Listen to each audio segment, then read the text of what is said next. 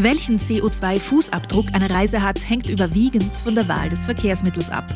Eine Flugreise zum Beispiel auf die Malediven verursacht 426 Kilo CO2 pro Person und Tag. Im Vergleich, ein Sommerurlaub in Italien mit dem Pkw kommt auf 16 Kilo CO2 pro Person und Tag. Die beste Bilanz hat mit nur 4 Kilo CO2 der Sommerurlaub in Österreich mit der Bahn. Anders gesagt, ein Kilometer mit einem Diesel- oder benzinbetriebenen Auto ist über 15 Mal so klimaschädlich wie ein Bahnkilometer. Ein Kilometer mit dem Flugzeug ist sogar mehr als 31 Mal so schlecht fürs Klima. Bei der Wahl der Unterkunft kommt es auf die Ausstattung an. Die Art der Heizung oder Kühlung zum Beispiel kann einen großen Unterschied ausmachen, auch ob ein Wellnessbereich vorhanden ist oder auf regionale Küche gesetzt wird. Die Informationen stammen vom Umweltbundesamt. Montalk. Der Podcast zum Mitreden. Ich begrüße Sie sehr, sehr, sehr herzlich zum Montalk, meine Damen und Herren, liebe Userinnen und User. Ich bin deshalb so äh, fast zelebrierend, möchte ich sagen, weil es wieder einmal um unser Klima geht und weil ich so dankbar bin, dass die Arbeiterkammer Niederösterreich sich dieses Themas so annimmt, intensiv wie in letzter Zeit, weil, ehrlich Leute, es ist nicht mehr fünf vor zwölf. Die fünf Minuten sind um und Sie werden das möglicherweise in den Nachrichten gesehen, gelesen, gehört haben. Es ist wirklich die aller, allerhöchste Zeit, dass wir uns darum kümmern. Und das heißt nun einmal, jede und jeder einzelne von uns. Es wird nicht sein, dass wir all unsere Verantwortung gegenüber dem Klima an die Politik übertragen. Der Zug ist abgefahren, die wissen das auch, die rechnen mit uns und wir müssen jetzt unser Leben verändern. Ich weiß, das hört sich furchtbar an und das wird auch für manche sehr schwer. Nichtsdestotrotz sind wir dazu aufgerufen, weil sonst geht dieser Planet den Bach runter den mittlerweile ausgetrockneten. So, also jetzt war ich pathetisch genug. Unser Thema heute heißt klimafreundlich reisen. Kreuzfahrtschiff oder Bahn. Damit ist es natürlich nicht alles ausgedrückt, aber ist so ungefähr das, wo wir hinwollen. Ich habe wieder jemanden vom Institut äh, der BOKU Wien, zwar diesmal jenes für Verkehrswesen bei uns. Wir haben schon in vergangenen Podcasts äh, mit Ihnen gesprochen und wurden jedes Mal sehr, sehr gut bedient mit Fakten, mit Wegen und mit Analysen. Diesmal dabei Dr. Roman Clemenschitz und ich begrüße ihn sehr, sehr herzlich. Hallo, Herr Dr. Clemenschitz. Hallo, nett dabei zu sein bei diesem Gespräch heute. Und ich bedanke mich sehr für Ihre wertvolle Zeit, absolut wichtig, aber Sie werden mir ja wohl zustimmen, dass dieses Thema brennt, lichterloh, oder? Genau. Und was eh angesprochen wurde, eben, dass wir die ähm, dass wir die Politiker hier natürlich nicht nur in die Pflicht nehmen müssen, sondern uns selbst an die Nase nehmen. Das möchte ich ganz deutlich unterstreichen. Also das ist ein ganz wichtiges, wichtiges, wichtiger Aspekt mhm. in, diesem, in dieser ganzen Gemengenlage, die wir uns befinden. Mhm. Ähm, wie gesagt, man darf nicht nur warten, sondern man kann, und gerade bei Urlaub kann man sehr viel selbst entscheiden. Man hat sehr viele Freiheitsgrade, hier durch sein Verhalten hier äh, einfach gut zu agieren und umweltgerecht zu handeln. Ja, Bevor ich da emotional darauf antworte, weil ich weiß, dass die Hörerinnen darauf warten, für diese ihre persönlichen Fragen in irgendeiner Weise Wegemaßnahmen oder Anweisungen zu bekommen, ähm, gehen wir es doch mal rein faktisch durch. Also, das Schlimmste, was passiert, sind einerseits Flüge und dann diese berühmt-berüchtigten, mehr berüchtigten Kreuzfahrten. Ja? Äh, fest steht, das Kreuzfahrtschiff, das ein, eine ganze Kleinstadt mehr oder weniger beherbergen kann und aber auf E-Basis funktioniert oder gar Wasserstoff, das gibt es noch nicht. Richtig? Ja, also daran wird natürlich geforscht. Ja. Ähm, es gibt einige auch Ansätze, vor allem mit den Häfen, schon mit Landstrom, dass sozusagen ein, ein Schiff an die Steckdose geht. Also da sind Potenziale zu heben, keine Frage. Mhm. Aber wie schon angesprochen, man muss das mal grundsätzlich diskutieren, ob das der nachhaltige Weg in eine Zukunft ist, der Kreuzfahrttourismus. Denn wir haben sozusagen neben diesem offensichtlichen Emissionsproblem, also ich, ich habe mir Zahlen zusammengeschrieben, 400 Gramm pro Kilometer pro Person äh, sind ungefähr die Emissionen an, an, CO2 äh, mit Kreuzfahrtschiffen. Im Vergleich dazu Bahn, das war eben eh auch schon angesprochen, etwa 60 Gramm pro Kilometer. Also da haben wir schon ganz schöne Faktoren. Aber neben den Emissionen haben wir auch ganz andere Umweltprobleme, die uns hier einkaufen. Das eine ist zum Beispiel die Abwässer der Schiffe, darf man nicht vergessen. Es gibt äh, verschiedene Klassifikationen von Abwässern. Ähm, und da gibt eben diese Grauwasser, das kann unbehandelt in, ins Meer abgeleitet werden, wenn das Schiff weit genug draußen ist. Äh, auf Meeresströmungen wird da nicht viel Rücksicht genommen. Also zwölf Meilen ist da die, die Zone. Also das ist auch ein, ein Riesenthema gibt eine interessante Studie von der Universität in, in Zadar, die sich mit diesen Meeresgeschichten ähm, interessiert. Das Wellenschlagproblematik, Lagune von Venedig ist vielleicht bekannt. Auch das ist ein Thema, gerade sensible äh, Küstenstreifen, wenn das sehr nah dran gefahren wird, haben wir da auch ein Problem, äh, hier die, die Fauna und Flora zu beeinträchtigen im, im Küstenbereich. Ja. Ähm, dann natürlich auch, oft ist auch die Kombination dann noch dazu, Kreuzfahrtschiff, wenn es zum Beispiel im Winter in der Karibik ist, dann ist auch die An- und Abreise auch mit dem Flugzeug meistens. Also dann hat man ja. Beide nachteiligen Geschichten in, in, in einer Reise. Äh, auch die Infrastruktur in den Häfen darf man euch nicht vergessen. Also das sind ganz schöne Einrichtungen, das muss ausgebaut werden. Die, der Tiefgang des, des Schiffes zum Beispiel muss berücksichtigt werden. Ähm, also all diese Sachen sind schon Riesenproblematiken und Herausforderungen, vor allem bei einem extrem wachsenden Markt, so wie er bis vor Corona war. Wobei erste Anzeichen deuten schon darauf hin, dass hier ein Peak vielleicht erreicht ist. Also dass das da ein Umdenken gibt. Also einerseits wegen dieser drängenden Umweltproblematik, aber auch aus anderen Gründen. Also es werden schon die ersten Schiffe nicht mehr fertig gebaut an Kreuzfahrtschiffen. In Rostock zum Beispiel wird jetzt ein Schiff wieder zurückgebaut, zum Beispiel, das schon fast fertig war. Also ja, also da könnte durchaus. Ich habe auch von dieser Rostock-Geschichte gelesen. Allein ich bin mir nicht sicher, warum dieses Schiff zurückgebaut wird. Äh, ist, es kann ja wohl nicht sein, dass äh, die, die Nachfrage nach Tickets nachlässt. Das glaube ich nicht. Glauben Sie das? Also ich, wie gesagt, durch diese ganzen Umbrüche, die wir zurzeit haben, Prognosen sind dadurch ziemlich schwierig ja, herauszubekommen, weil wir ja kaum etwas fortschreiben können, wie sich das entwickelt hat, wie das vielleicht vor zehn Jahren war. Also das ist natürlich generell unsere Problematik in heutigen Zeiten. Aber ich kann mir das schon vorstellen. Also die Leute realisieren das und, und, und eben, wie gesagt, diese Problematik, zumindest das CO2-Problem ist fast jedem bekannt eines Kreuzfahrtschiffes. Ja. Äh, es kommen vielleicht jetzt noch so andere Faktoren dazu, die vielleicht ein bisschen unterstützen bei der Entscheidung. Eben, wie gesagt, wenn man da isoliert ist auf einer Covid-Station, auf einer schwimmenden und solche Sachen, diese Vorfälle kommt ja, das bleibt ja stecken. Und solange wir das Covid-Thema, das kriegen wir auch nicht so schnell los. Also da gibt es, glaube ich, schon, schon einen Umdenkprozess. Äh, das, das sehe ich schon so, okay. dass da vielleicht ein Peak schon erreicht wird wurde und auch die Kosten natürlich. Also die Kreuzfahrtschiffe, die, die haben die genauso die Energiekosten, die haben genauso diese ganzen Kostenthematik, Inflation. Ja. Ähm, dadurch werden die Preise nicht haltbar sein. Also das, ich habe auch noch eine, eine entsetzliche Geschichte gehört, dass ja doch äh, mit in einer Zone, ich weiß nicht, sind es zwölf Seemeilen von der Küste entfernt, gerade und vor allem diese Kreuzfahrtschiffe ja alles verklappen können. Das heißt, sie können all ihren Abfall dort ins Meer. So wie jedes andere Schiff kippen. auch natürlich. Ja, aber gut. Das ist ein spezielles Problem. Und zwar, warum? Erklären Sie uns das. Es geht natürlich um Medikamente, nicht? Ja, genau, unter anderem. Also man hat dort Wasserproben dann genommen, eben das, die besagte Studie aus der Universität von Zadar, und äh, wie gesagt, da ist natürlich da ist alles drinnen. Also zum, zum Chemiecocktail, weil das sind jetzt die Abwässer der, der Toilettanlagen, was, was die Leute ausscheiden. Äh, also das ist, das ist wirklich ein Riesenproblem. Und zwölf Meilen ist nicht weit. Wenn hm. die Strömungen ungünstig sind, schwemmt einem das ja. auch an die Küsten. Aber egal, den Fischen ist das egal, die schwimmen auf zwölf Meilen hinaus.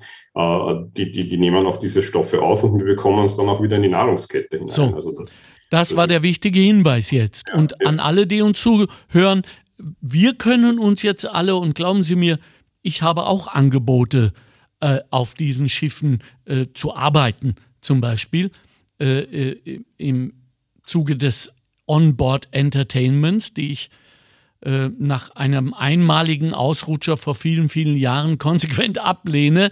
Aber äh, Ihnen als Konsumentinnen gesagt, Sie können sich jetzt natürlich überlegen, rein emotional, ob Sie dabei sein wollen, ob Sie da mitmachen wollen, ob Sie diese Ihre persönliche Verantwortung auf andere abschieben. Ich finde, dass es jetzt an der Zeit wäre, auch an die Betreiber dieser Kreuzfahrten ein ganz klares Signal zu senden. Entweder ihr kriegt euren Laden äh, einmal in den Griff und hört auf mit diesen Unglaublichkeiten, inklusive äh, die Schiffe an die Steckdose zu hängen.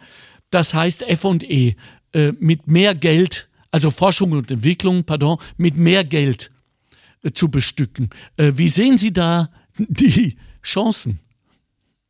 Ja, also wie gesagt, die, die, die, die Kreuzfahrtschiff macht ja gutes Geld bis, bis, also bis Covid, das ist keine Frage. Die hat ja auch äh, hier auch wahrscheinlich Geld, hier etwas weiterzuentwickeln. Klar ja. müssen Rahmenbedingungen auch vorgegeben sein. Ja. Also eben, wie gesagt, wenn im, am Hafen Hamburg äh, es einfach vorgeschrieben ist, dort läuft nicht der Generator aus dem Schiffsdiesel, sondern das, das, es muss Landstromsteckdose, also ja. das Schiff muss sich dann elektrisch versorgen ja. vom Hafen aus. Das ist einfach eine Komfortsache für das Schiff, weil der, den, den Schiffsdiesel haben sie dabei, für den, für den Strom zahlen sie vielleicht mehr als eine Kosten-Nutzen-Rechnung. Da, da, muss es dann Vorgaben geben. Nicht? Ja. Aber wie gesagt, am besten, wie Sie es eh gerade angesprochen haben, der Verzicht einer Kreuzfahrtreise ist jetzt sozusagen auf ein Thema bezogen jetzt wahrscheinlich weniger einschneidend als andere Verzichte, die wir vielleicht auch machen müssen im Bezug dieser ganzen Klimaerwärmung, Erhitzungsthematik.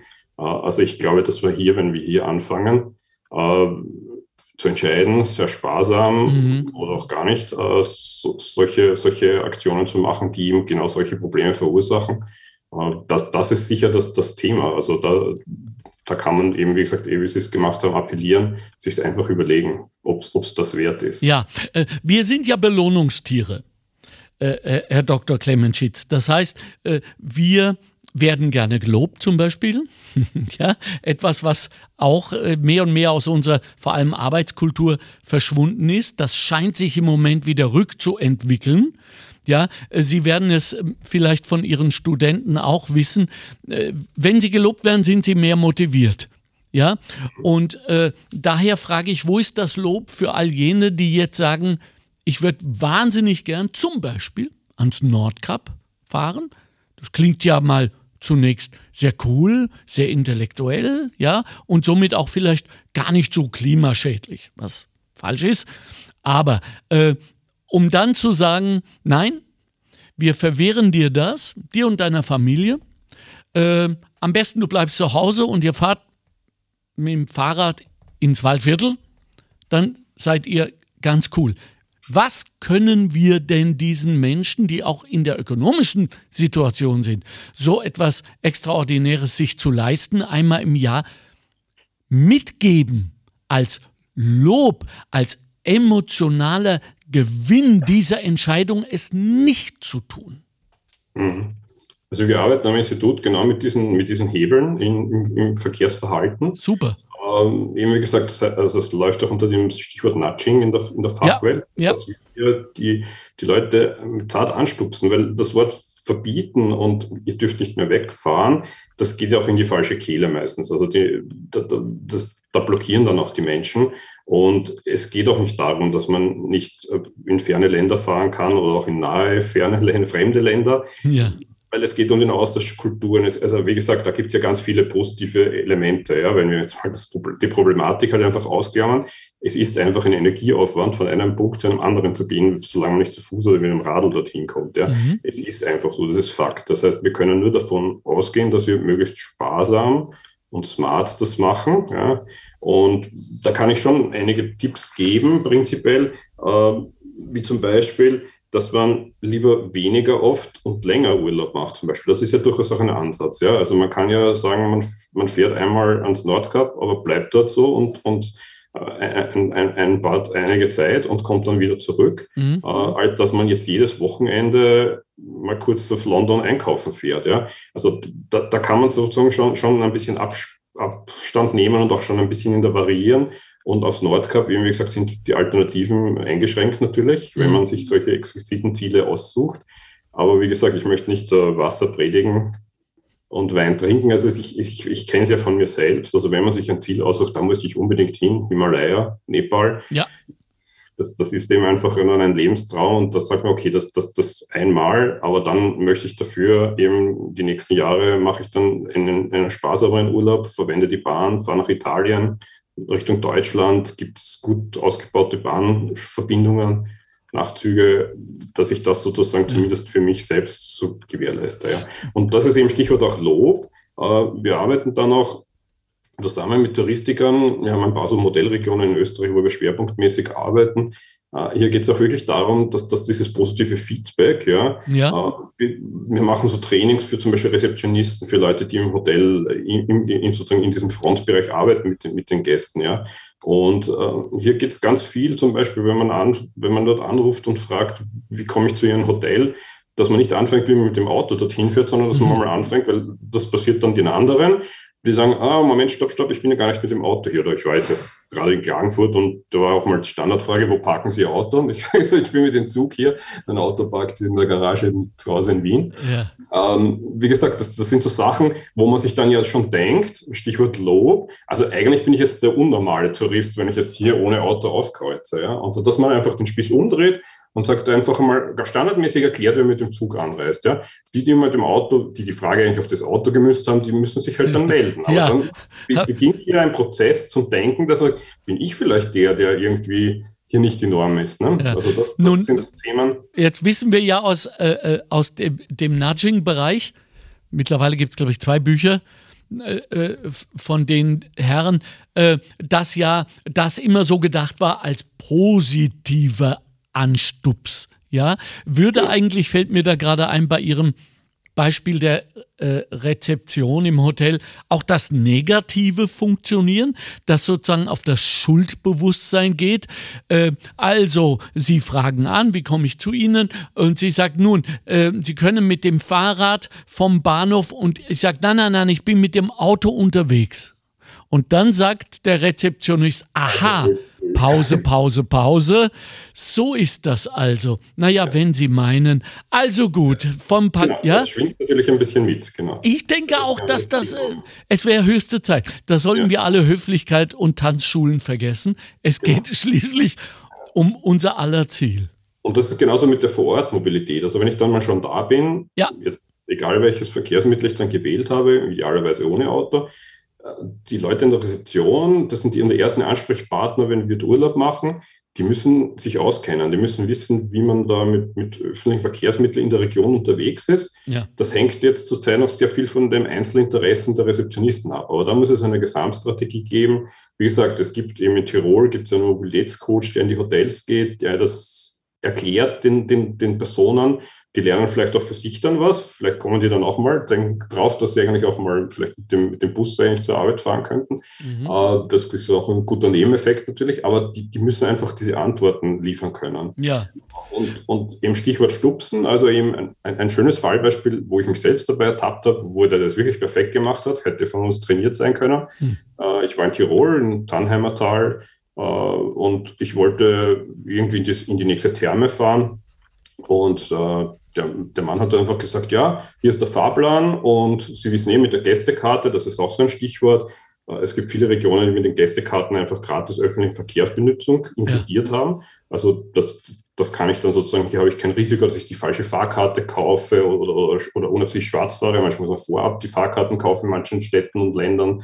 Manchen muss man sie an Bord kaufen, dann ist man schon vielleicht zu spät. Das sind ja lauter Eintrittsbarrieren. Ja? ja. Also das fällt schon mal weg, der Stress. Ich kann damit fahren in der Region, wie ich möchte. Äh, ich habe den Fahrplan vorgelegt bekommen, einfach ungefragt. Also ich hatte eigentlich auch damals mit dem, es war Winters, wir waren mit dem Ski-Equipment unterwegs, aber ich habe gedacht, ich fahre dort mit dem Auto hin. Und ja, das ja, ist kein Problem. Habe ich gesagt, ja, da muss man wieder dreimal umsteigen, weil da fährt man dann runter ins Lechtal und dann muss man nach Reute und dann ist die Therme auch irgendwo vielleicht abseits. Ich sage, nein, nein, wir haben eine direkte Busverbindung bis zu dieser Therme. Alles kein Problem. Ich dachte, das gibt es ja nicht. Cool. Also die Therme hat bis 22 Uhr offen, dann fährt sicher kein Bus mehr zurück. Da sagt, ja, schauen Sie auf den Fahrplan, alles da. Gut, ich bin, ich bin geendet, indem ich im Bus gesessen bin. Jawohl. So müsste das, also so offensiv müsste genatscht werden im Tourismus. Ja. Das, das wäre so ein Idealzustand. Ich glaube, da sind einige Potenziale zu, Ja. zu heben, äh, dass man nicht wartet, bis Touristen so selber auf die Idee kommen, sondern dass man das einfach so ganz selbstverständlich Ja. äh, präsentiert. Ne? Ich glaube, das ist ein guter Zeitpunkt, um mal reinzuhören, was die Menschen auf den Straßen St. Pöltens überhaupt gesagt haben zu ihren Urlaubsplänen. Hören wir mal. Wie verreisen Sie denn? Mit dem, mit dem Auto, mit dem Zug, Flugzeug? Das ist ja gar nicht. Haben Sie sich die Preise angeschaut? Ich habe zum Glück kein Auto, aber das ist vom Papa, weiß ich's. Das ist, das ist, man kann ja nicht mehr mal tanken. Kann ja nicht mehr mal ein Auto mit irgendwo hinfahren. Das ist Wahnsinn. Mit dem Zug. Für die Umwelt. Ich lebe auch vegan und deswegen ist es eine bewusste Entscheidung für den Zug. Genau, mit dem Nachtzug. Vorwiegend mit dem Zug. Ähm, ja, eigentlich nur Zug. Flug. Mit dem Flugzeug, ja. Nur mit Auto. Mit meinem Mann. Ich fahre in keinen Urlaub. Ja, weil ich kein Geld habe und das ist alles so teuer geworden. Ich kann mir das nicht leisten. Äh, mit Zug. Ja, eigentlich gar nicht. Fahr nicht auf Urlaub. Kein Bedürfnis. So, jetzt haben wir das gehört. Es teilt sich äh, und es gibt auch genug Menschen, die eigentlich, und jetzt bin ich etwas provokant, das klimafreundlichste überhaupt machen im Urlaub, nämlich zu Hause zu bleiben. Freilich nicht freiwillig, sondern aus ökonomischen Gründen. Ähm, Wermutstropfen. ja, es ist ein Wermutstropfen, absolut. Aber von dort weggehend, wenn ich also Veränderung will, brauche und auch haben soll, wir sollen ja jetzt nicht äh, in den Gefängnissen unserer eigenen Behausungen bleiben. Wo fange ich an? Wie fange ich an, äh, Herr Dr. Clementschitz, nachzudenken, um einerseits meine Lust zu befriedigen und andererseits äh, vernünftig zu bleiben, um es mal so zu nennen, also klimavernünftig. Wie fange ich an mit dem Fahrrad? Ja, im Prinzip hätte ich gesagt, dass man, dass man sich halt überlegen muss, das Ziel zu wählen in Abhängigkeit schon dieser Möglichkeiten, dass man auch umweltfreundliche Anreisemöglichkeiten hat. Also wenn man, wenn man da ein bisschen in die Richtung sieht, dass man sich das gleich mit überlegt, ja. Idealverweise, sind wir wieder beim Stichwort Nudging, gibt es Plattformen, die genau diese Informationen bereitstellen. Also es gibt zumindest beim Bergsteigen, das ist hier im Tagestourismusbereich, gibt es einige so Initiativen, die dann Wandervorschläge machen, schon mit Anreise mit dem Bus und Bahn. Also solche Themen. Ja. Das, das, ist, sicher, das ist sicher ein Thema, was man, äh, was man angehen kann, jetzt auch, auch von sich aus. Äh, weil, wie gesagt, nur zu Hause bleiben, das, das möchte, ich dem, möchte ich gar nicht den Wort reden. Wie gesagt, wir sind jetzt in einer ökonomisch schwierigen Phase. Ich hoffe, wir kommen da auch wieder mal raus Ja. in mittelfristigen Zeiten. Ähm, wie gesagt, der Tapetenwechsel, wir wissen es, Arbeiterkammerstudien gibt es ja auch genug dazu. Dieser Tapetenwechsel ist notwendig, ist auch, auch für, die, für die soziale und für die Psyche Ja. Ein wichtiges Element. Ja. Also um das, um das geht es nicht. Aber wie gesagt, der Tapetenwechsel kann auch ganz, ganz in der Nähe sein. Also man, man, man einfach aus dem, aus dem, aus dem Wechsel, aus dem Arbeitsrhythmus und aus dem Alltag heraus, wenn man sich ein nahes Ziel wählt und, und, und dort mal sozusagen was anderes macht und, und auch nahe Sachen kennenlernt. Also wie gesagt, ich war jetzt in der Steiermark vier, fünf Tage äh, in der Oststeiermark. Das klingt jetzt total unspannend, aber da, wenn man sich damit beschäftigt, Hm. dann kommt man schon drauf. Auch da gibt es genug Spannendes zum Ansehen, jetzt aus, aus Wiener Sicht zum Beispiel. Ne? Und wir dürfen ja nie vergessen, dass Menschen ja zum Teil jetzt in unserem Sinne verbotenerweise, um es harsch zu formulieren, Tausende von Flugmeilen hinter sich bringen, um in der Südsteiermark zu landen. Ja, und die uns ja neidisch betrachten und sagen, was, ihr lebt hier in diesem Paradies? Ja, äh, also da ist etwas Absurdes, das wir jetzt hier an Ort und Stelle nicht werden klären können, aber es ist gut zu wissen, auch mal diese Perspektive einzunehmen. Was könnten wir Ihnen denn für ein Nudge ganz persönlich, äh, äh, Roman Klemenschitz, anbieten, dass Sie auf Nepal verzichten?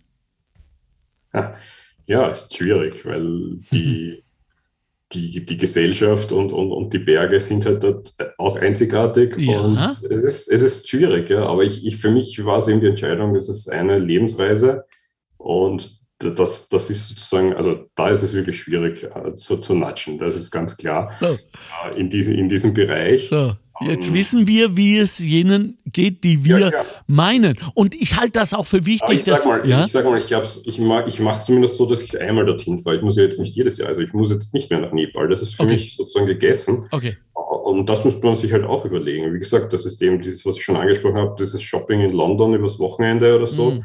Ähm, Da treffen Sie einmal nicht gerade.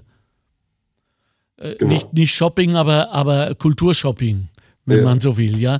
Äh, Ja. Vielleicht hilft es all jenen, die auch mit Nepal flirten, zu wissen, dass wir ein bisschen Nepal jetzt auch im Land haben, weil ich lese, dass jetzt Sherpas die frei gewordenen Positionen in einigen Hütten, in Berghütten übernommen haben, was ich äh, ganz toll finde. Und was natürlich auch kommt, ein bisschen Nepal, es gibt schon immer wieder mehr Initiativen von, von Orten, die so autofreien Tourismus frönen. Denn das Automobil, das Private, ist in Nepal eigentlich de facto unbekannt außerhalb Mhm. der Hauptstadt. Ähm, also wie gesagt, das ist natürlich schon eine ganz andere Art des, des, des Urlaubs und einer Erfahrung. Das ist schon spannend. Und wie gesagt, die gibt es auch in Zentraleuropa äh, einige Beispiele. Und ich kann mir vorstellen, dass dies auch mehr werden. Wir hatten einige Workshops in Be- Bezug auf Tourismus und Mobilität mit, mit Touristikern und mit, mit Planern. Ähm, und es ist nämlich ganz spannend, da gibt es durchaus Studien in Osttirol, da sind die Gäste durchaus weiter, ja, also die Touristiker haben immer Angst, sie verlieren Gäste, ganz klar. Aber das sind durchaus, also in den Studien, da gibt es durchaus eine Zweidrittelmehrheit, die sagen, ist kein Problem. Wenn dieser Ort autofrei ist, ich habe kein Problem damit. Äh, und Wenn, wenn, wenn das für mich sozusagen also organisiert ist, ist es wieder das rundum sorglos Paket. Wenn ich, wenn ich das schaffe, dass ich das ohne Auto, ohne, wie gesagt, diese Anreise oder vielleicht ist es halt eine Garage, die zentral abgestellt wird im schlimmsten Fall, aber, aber wie gesagt, im Idealfall ist es überhaupt die Anreise schon ohne Pkw und ich bin vor Ort mobil, äh, dann, dann, dann habe ich überhaupt kein Problem damit, einen autofreien Ort zu haben. Ja. Das ist zum Beispiel, wenn wir das mit den, den, den Touristikern diskutieren, die überschätzen viel mehr, dass die Leute sagen, nein, das, dann, dann fahre ich da gar nicht mehr hin.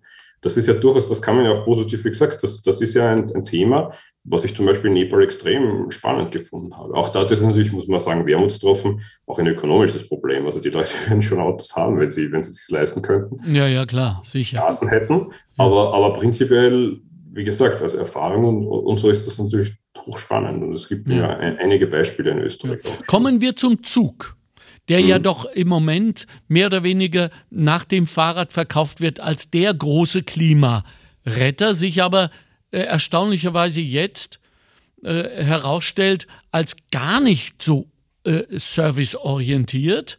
Menschen stehen stundenlang. Haben Sie eine Erklärung? Und ich möchte jetzt bitte kein ÖBB-Bashing äh, äh, betreiben, aber die Damen und Herren wissen es doch schon lange, hatten doch zumindest jetzt die letzten zweieinhalb außergewöhnlichen Jahre Zeit, sich darauf vorzubereiten. Was ist da passiert?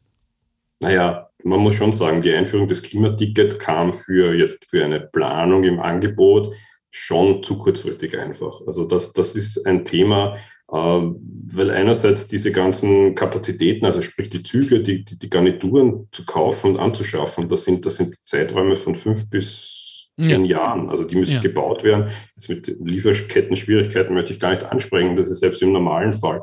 Es muss eine Ausschreibung gemacht werden, die wird angefochten. Also wie gesagt, diese Themen, das zieht sich extrem und das wird extrem unterschätzt, dass man nicht von heute auf morgen einfach Züge auf, aufs Gleis stellen kann. Aber, aber entschuldigen Sie, dass ich Sie unterbreche. Glauben Sie nicht, dass als die Politik, wer immer jetzt die Politik auch von Fall zu Fall sein mag, äh, sich mit den äh, mit den Bundesbahnen zusammengesetzt hat, um zu sagen, wir planen jetzt das Klimaticket. Wollt ihr da mitmachen, dass die nicht ab dem Moment gesagt haben, ja, selbstverständlich wollen wir, das ist unser Core-Business, dass wir das wollen, aber was haben die sich dann gedacht? War das wieder so ein Fall von, machen wir schon, sehen wir dann, passiert schon irgendwie? Ich habe Ja, den also Verdacht. Klarerweise sind jetzt die Bahnbetreiber, egal welcher, wir haben natürlich nicht viel in Österreich dahinter, jetzt natürlich diese ganzen Infrastrukturen zu schaffen und, und die, die, die, die Waggons, aber wie gesagt, das geht halt leider nicht so schnell, wie man sich das wünscht. Äh, wie das politisch sozusagen das Klimaticket um, umgesetzt worden ist. Also hier jetzt eigentlich für, für die Planung mehr Vorlaufzeit gebraucht. Aber äh, ich, ich, Entschuldigung, das ist doch absurd. Äh, da bringt die Politik endlich mal in Rekordzeit etwas ja. über die Runden, dass sie großmündig ja, angekündigt und dann ist es erst falsch. Ja, ja, falsch. Es ist nicht falsch. Das Problem ist natürlich eben, die Gefahr ist, dass der Schuss nach hinten losgeht dass dann Leute abgeschreckt werden. Und dann haben sie auch eine Ausrede parat. Denn da so. sind wir auch Weltmeister. Auch ich habe ja sofort Ausreden gebracht, warum ich trotzdem nach Nepal fahren möchte. ähm, wie gesagt, in Ausreden finden sie mehr schnell. Und wenn natürlich ja. hier, hier, was, hier einfach Hölzeln geworfen werden, äh, dann, dann sagt man, ja, wenn ich nicht weiß, ob ich da überhaupt reinkomme in den Zug, dann nehme ich das Auto, weil da stehe ich zwar im Stau, aber zumindest sitze ich in meinem Auto und habe Klimaanlage und das ist alles super. Ne? Also das ist natürlich ein bisschen so die, die Gefahr. Aber was ich noch viel mehr sehe als Gefahr ist, ich habe auch bewusst das Wort Infrastruktur in den Mund genommen. Ja. Das nächste Thema sind ja auch dann die Gleise. Ja? Also auch, und, und, da reden wir dann nicht mehr von fünf bis zehn Jahren. Also wenn wir den Semmering-Tunnel verhandeln wir schon seit ei, ei, ei. 20, 30 Jahren. Also hier, wenn sich hier radikal etwas ändern soll am Verkehrsbereich, auch im Reisebereich, ja, ähm, dann müssen wir auch heute oder besser gestern eigentlich doch anhand einer Infrastruktur anfangen zu bauen und, und auszubauen. Also hier sind einige Kapazitätsengstellen, die bekannt sind, aber die, die, den Bahnbetreibern ist das auch bekannt. Aber das ist auch ein Stück weit öffentliches Geld, das hier investiert werden muss in den Ausbau. Kommt dann beiden zuguten, den Pendlern genauso natürlich wie den, wie den Urlaubsreisenden. Also da sind schon ganz andere öffentliche Gelder verhunzt worden. Ich sage das in aller Deutlichkeit, als dass wir jetzt äh, mit übermäßiger Vorsicht hier äh, ans ja. Werk gehen. Apropos, apropos ähm, Infrastruktur. Luxemburg. Mhm. Öffis. Gratis. Genau, die zeigen es vor, im Prinzip jetzt mal vom, so. vom, vom Konzept her. Ja. Die haben das scheinbar auf die Reihe bekommen, genug Infrastruktur bereitzustellen, gleichzeitig dieses Ticket einfach gratis einzuführen. Also das ist ja noch ein Schritt weiter als unser Klimaticket um, um plus minus 1000 Euro.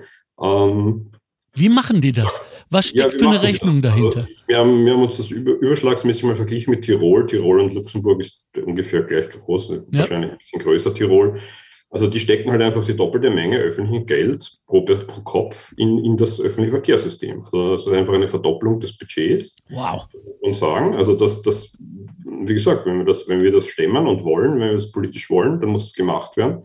Aber auf der anderen Seite, man muss auch sagen, außerhalb des Ballungsraums der Stadt Luxemburg, in der Region, es, hat, es gibt ein total gutes Angebot. Also man kommt mit jedem Bus in alle Richtungen. Ich war erst vor einem Monat dort für ein, für ein Projektmeeting, weil wir uns das eben angeschrieben haben, so als Fact-Finding Mission. Mhm. Aber natürlich, es sind dort jetzt in der Region, also wirklich am flachen Land, muss man das auch durchstehen, dass man sagt, okay, da gibt es dann nochmal Busse, die leer fahren oder man setzt so flexible Systeme ein. Hier gibt es ja einige innovative Möglichkeiten mit den Apps heutzutage, ist jetzt auch kein Hexerei mehr, dass man die Fahrt vorher bestellen muss, dass nicht wirklich der leere Bus wirklich herumfahren muss, obwohl gar keine Nachfrage ist.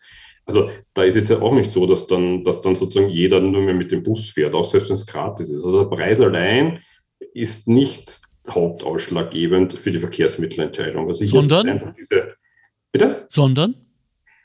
Also ich würde sagen, es ist die Sicherheit, okay. auch anzukommen.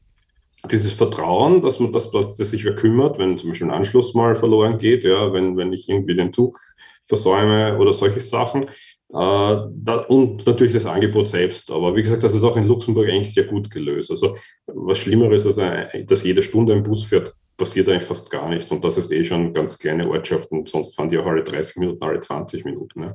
Also dieses Angebot, da gibt es sicher auch noch genug Lücken in Österreich leider äh, für diese letzte Meile. Weil, wie gesagt, das ist ja auch dieses systemische Problem, gerade im Tourismus, der ist halt sehr, sehr verteilt über Österreich, die Destinationen. Und wenn wir jetzt ein sehr gutes Angebot zwischen Wien und Salzburg Stadt haben, aber wenn wir dann nicht in die, in die Region kommen, ja, weil, weil da ja das Angebot dann und gerade Anreise Samstag, gerade am Wochenende gibt es dann wieder weniger oft Verkehrsmittelangebot als, als unter der Woche da sehen wir halt, wie gesagt, dass das, das sind die, die, die, die Aufgaben, die noch zu lösen sind. Wird aber gemacht. Also ich sehe das schon in, in unmittelbarer Zukunft, dass da einiges passieren wird. Und gleichzeitig da, also gerade in der Region ist wieder so ein Klimaticket gut, weil das, das gerechtfertigt dann genau diese Investitionen. Hier reden wir ja nicht von Überfüllung. Ne? Also ob jetzt dort fünf Leute im Bus sitzen oder 30, im Bus passen 50 Personen rein, mhm. da haben wir kein Problem, wenn wir die Fahrgastzahlen verfünffachen. Ein ja. Problem haben wir auf der Westbahn, wenn die, ja. wenn die Fahrgastzahlen sich so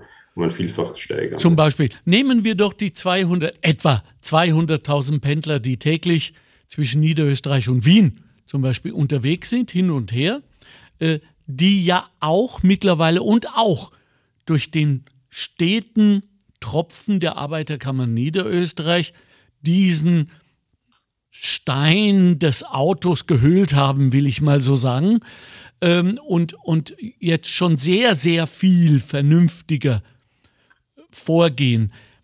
Die machen das ja für sich. Das heißt, emotional ist der Prozess ein solcher, dass du hörst und hörst und liest und immer wieder, wir sollten und wäre es nicht gut und äh, der Planet und die Enkel. So, und irgendwann greift das und du schaust dir das an und dann kommst du auf die Vorteile drauf, nicht? Zeitung lesen, Podcast hören und äh, dann schlägst du zu und dann bist du auch schon in den allermeisten Fällen, möchte ich mal behaupten, happy ob dieses Schrittes. So, aber es bleibt bei mir selbst. Ich komme nochmal auf das Lob zurück. Ja? Mhm. Äh, wie können wir es schaffen, dass das richtige Verhalten ein Coolness-Faktor bekommt? Und damit meine ich, dass wenn man, egal welchen Alters, äh, auf einem Fest ist und in ein Gespräch kommt und plötzlich sagt, ja, und ich sitze da im Zug wie jeden Tag und lese und ja, ach, Sie fahren immer mit dem Zug. Ja, und jetzt müsste etwas einsetzen. Tosenapplaus, Jubel, äh, wir haben einen oder dieser Mann ist wirklich das Geilste, was es gibt. Ladies, kommt hier, wie auch immer, ja, dass wir permanent gelobt werden, um nicht auch Gefahr zu laufen, vielleicht wieder rückfällig zu werden aufs Auto. Haben Sie Ideen? Aber, also ich sehe da in, in, der Gesellschaft eben durch diese drängenden Probleme durchaus einen Wandel. Also ja. das, was, was schon, dass, dass das schon anerkannt wird. Also wenn einer, also wenn ich in den 80er Jahren mit, gesagt, ich fahre mit dem Nachtzug nach Brüssel, bevor sie ihn eingestellt haben, hat mich jeder gesagt, warum? Ja. es gibt ja auch Flugzeuge. Äh, das ist heute schon anders. Also das, das, das, das merke ich persönlich, aber ich glaube, das ist auch gesellschaftlich so. Also das war eben gerade diese Renaissance der Nachtzüge, dass man wieder mit der Eisenbahn fährt, also da tut sich einiges. Was ich schon auch, auch oft, auch wenn wir zusammenarbeiten mit, mit, mit ÖV-Anbietern, sage ich immer, schaut mal, was die Leute von den Mobilfunkanbietern äh, machen, um ihre Kunden bei der Stange zu halten. Yeah. Und überlegt euch mal, ob man nicht im öffentlichen Verkehr ähnliche Sachen machen kann. Ja? Äh, das ist die, die machen das ja auch nicht, weil sie selbstlos sind. Das ist einfach Kundenbindungsprogramm. Und da sind wir wieder bei dem Stichwort Lob. Äh, wie gesagt, das ist ja auch indirekt ein, ein Lob. Wenn ich jetzt irgendwie Gutpunkte bekomme, dann kann ich mir ein neues Handy, wollen wir zwar jetzt wieder ein anderer Podcast diskutieren. Ja, wahrlich. Alle, alle Jahre ein neues Podcast, äh, ein, ein, neues Handy zu bekommen. Aber, aber prinzipiell, das wären so Sachen, dass man, dass man Gutes bekommt und, und auch einfach dieses formale Schreiben, also das haben wir, hatten mal eine Aktion und gesehen, wollten das nur analysieren, wie Leute reagieren. Wir hatten einfach den Leuten, die mit dem Bus gefahren sind, ein, ein Dankschreiben aufgesetzt. Ja, weil wir gesagt haben, Sie sind genau der, der sich verhält wie alle verkehrspolitischen Ziele, wünschen sich das Super. und Sie machen das jetzt sowieso ganz selbstverständlich. Ja. Allein das, glaube ich, bewirkt was bei den Leuten. Haben wir in der Wachau, wie gesagt, die Wachau-Linien, da, da, haben sie ja sehr, sehr stark in das Busnetz investiert Stundentakt zwischen Melk und Krems und südlich davon zwei Stundentakt, aber mit den ganzen, es gibt so ein Globalticket, man kann da mit den Fähren fahren, also man hat viel investiert. Mhm. Und da haben wir gesagt, einerseits, ah, was macht ihr dafür, dass die Leute es überhaupt wissen, außer uns Insidern? Das ist eben die erste Frage. Was, was, wie bemüht ihr euch das? Also reicht das, dass ihr einfach das in den elektronischen Fahrplan einfüllt und die Leute werden das dann schon abfragen und werden das schon mitbekommen? Äh, oder müsst ihr da aktiver sein? Das ist ein Punkt. Und das Zweite, was macht ihr eigentlich, wenn die Leute das auch annehmen? Ja? Ist das für euch selbstverständlich? Und das ist genau dieser Punkt, den Sie da ansprechen. Das ist, das ist, ich denke auch, dass das sehr wichtig ist. Das kostet nicht viel. Und oft ist es wirklich diese symbolische Geste eines Dankschreibens, ja? Mhm. dass der Busfahrer einfach jeder Dankschreiben, man kann auch ein, ein kleines Präsent, ein, ein Zuckerl oder, oder so dazugeben. Ja, das ist oft da, da, diese Rückkopplung, dass man weiß, okay, man, man, man verhält sich so, wie es eigentlich gewünscht ist und bekommt das auch mal sozusagen auch bestätigt, weil vielleicht zweifelt man dann, da denkt man sich, naja, der Bus war ja eh unfreundlich, ist, vielleicht will er, ist er eh ja, ja, ja, ja. Ne? Und störe ich ihm nicht weiter, dann fahre mit dem Auto. Ja. Also das, das, sind, das sind schon, schon ganz, ganz wichtige Themen. also könnte man doch eigentlich... Kosten, ja? Aber das geht natürlich, wenn wir denken an Supermarktketten, was die für ja. ein schönes Programm haben mit ja. Kundendaten Daten und so, ja. Ja. Äh, Genau, genau. Also wie gesagt, und, und da ist der öffentliche Verkehr, aber das ist auch ein bisschen so ein Verantwortung, wer, wer soll es machen? Mhm. Macht es das Verkehrsunternehmen, also ÖBB oder wer, oder macht es der Verkehrsverbund oder, oder muss das irgendwie national Also ich- sein, ich hab nationales mir-? Ich habe mir gerade überlegt, als ich Ihnen zugehört habe, dass äh, wir natürlich mit Social Media jetzt zum ersten Mal natürlich ein eigenes Instrument unter unserer Kontrolle haben. Ja, Wird auch und, gemacht, ja. und, und wenn wir die Mitarbeiterin der Woche, die wir ja schon seit Jahrzehnten kennen, ähm, äh, umpolen und zu sagen, ähm, der, der coole der Woche oder der vernünftige oder die, die, die tolle äh, Vernunftsfrau der Woche auf Social Media, dann müsste doch theoretisch aufgrund der Aufmerksamkeitsökonomie, in der wir leben, auch Wirtschaft und sogar Industrie schließlich draufkommen, da mitzumachen und dann werden natürlich Ressourcen frei, äh, die wir brauchen. Das heißt, äh, Grassroot-Maßnahmen. Genau. Ein Thema ist auch, wenn wir von Social Media reden, die wunderbare Welt der Influencer. Yes. Wann passiert das, dass ein öffentliches Verkehrsunternehmen sagt, wollen wir nicht mal gemeinsam eine Story machen? Ja, fahr mal gratis mit uns, berichte über uns, wie cool das ist, machen ein paar schöne Insta-Fotos. Ähm, also auch das ist aber in den Anfängen. Also wir haben es jetzt in, in, in Osttirol haben wir gemeinsam mit den Projektpartnern äh, vor Ort die, die genau sowas machen. Also die, die kombinieren dann äh, auch natürlich, die, die, die, die, bewerben dadurch auch die Destination natürlich. Ja. Aber wie gesagt, in die Story muss eingepackt sein. Ich bin jetzt da mit dem Bus in dieses Tal hineingefahren und dann gibt es noch ein, ein Hüttentaxi und von dort bin ich dann ins Nachbartal rüber und von dort habe ich mir, keine Ahnung, ein E-Bike ausgeborgt. Also, dass die das bewusst machen, auch dass, dass, dass das sozusagen äh, in die Öffentlichkeit kommt. Auch Ja. das sind Themen, aber ist noch zu unterbelichtet. Also das muss sicher auch verstärkt sein. Das tun wir ja gerade. So, Ja, äh, be bevor wir jetzt in die Schlussrunde gehen, äh, Herr, Herr Dr. Clemenschitz, noch ein paar faktische Fragen, die ich habe. Airbnb. Ja, also Privatunterkünfte, die wir übers Netz mieten, etc. Gut, schlecht, neutral? Fragezeichen. Also aus, aus Verkehrssicht oder Ja, aus aus, aus Sicht? Klimasicht natürlich. Die ganze Problematik, dass, die, dass der Wohnraum entzogen wird, nicht? Also Ja, Barcelona. ja. Also das, das ist ein, ein anderer Podcast wieder. Ne? Ja, ja, ja, hochinteressant. Ansonsten würde ich sagen, es ist, es ist sicher tendenziell positiv. Also wenn wir das, das Problem ausblenden, Okay, also wenn das okay, am. Wohnraum scheitert, weil wir da in kleinräumigen Strukturen sind, die Leute sind integriert, meistens sind ja das in den Ortsgebieten, also wenn das jetzt keine professionellen Airbnb sind, ja. Ja. Das heißt, man wohnt in, in, in, Ortszentren, man ist in dieser Infrastruktur, man ist sozusagen nicht in irgendeinem All-Inclusive-Club, der da irgendwo draußen ist. Auch der, der Energiebedarf ist in solchen kleinen Häusern billiger als, als jetzt in diesen klassischen All-Inclusive oder Kreuzfahrtschiff, wie wir eingangs diskutiert haben, ist das auf jeden Fall besser. Ähm, Also wie gesagt, da, da bin ich sehr aufgeschlossen gegenüber diesen, diesen, diesen Trends. Denn je kleinräumiger eine Struktur meistens, desto resilienter und meistens ist sie auch, auch energieeffizienter einfach. Gut, ähm, ich danke Ihnen sehr. Wir sind am Schluss. Wir dürfen die, weder Ihre Zeit noch die Zeit unserer Hörerinnen äh, überbelasten, aber ich freue mich schon auf den nächsten Podcast, mit dem ich sag's, wie es ist. wunderbar. Wir haben schon vier Themen definiert. so Absolut, Kopf immerhin, ja. genau, ja. Äh, es bleibt mir nur Ihnen und Ihren Mitstreiterinnen zu danken. Von ganzem Herzen, dass Sie sich mit so einer Leidenschaft, und das ist ja wirklich hörbar gewesen in den letzten 45 Minuten, di- dieser Themen annehmen. Und äh, jetzt mache ich das mal, worüber wir die ganze Zeit gesprochen haben. Äh, Clemenschitz, Sie sind cool. Sie sind wirklich cool. Sie sind gut und geben Sie das auch an Ihre Mitarbeiterinnen und Mitarbeiter, auch an Ihre Studentinnen weiter. Ihr seid cool. Mit Genau, dem, ja, das ja. Urlaub. Und nächste Woche fahre ich auf Urlaub mit dem Zug, also nach Griechenland. Hey, so stolz. und Zug. Also es ist ja nicht so, dass ich eben nicht nur nach Nepal muss. Also So stolz. Ja, aber Nepal verfolgt Sie ein wenig und das zu Recht. das schon. das ist auch gut so, so wie mich London verfolgt. Ja, ein Leben lang, ja, genau. Und wir lernen ein Leben. Absolut. Also vielen herzlichen Dank. Ich freue mich schon aufs nächste Mal. Grüßen Sie alle in der, in der BOKU und danke für Ihre überaus wertvolle Arbeit. Machen Sie Ja, es gut. Danke vielmals, ja. Ciao, das war ciao. ein Vergnügen. Wiederhören, Wiedersehen. wiederhören.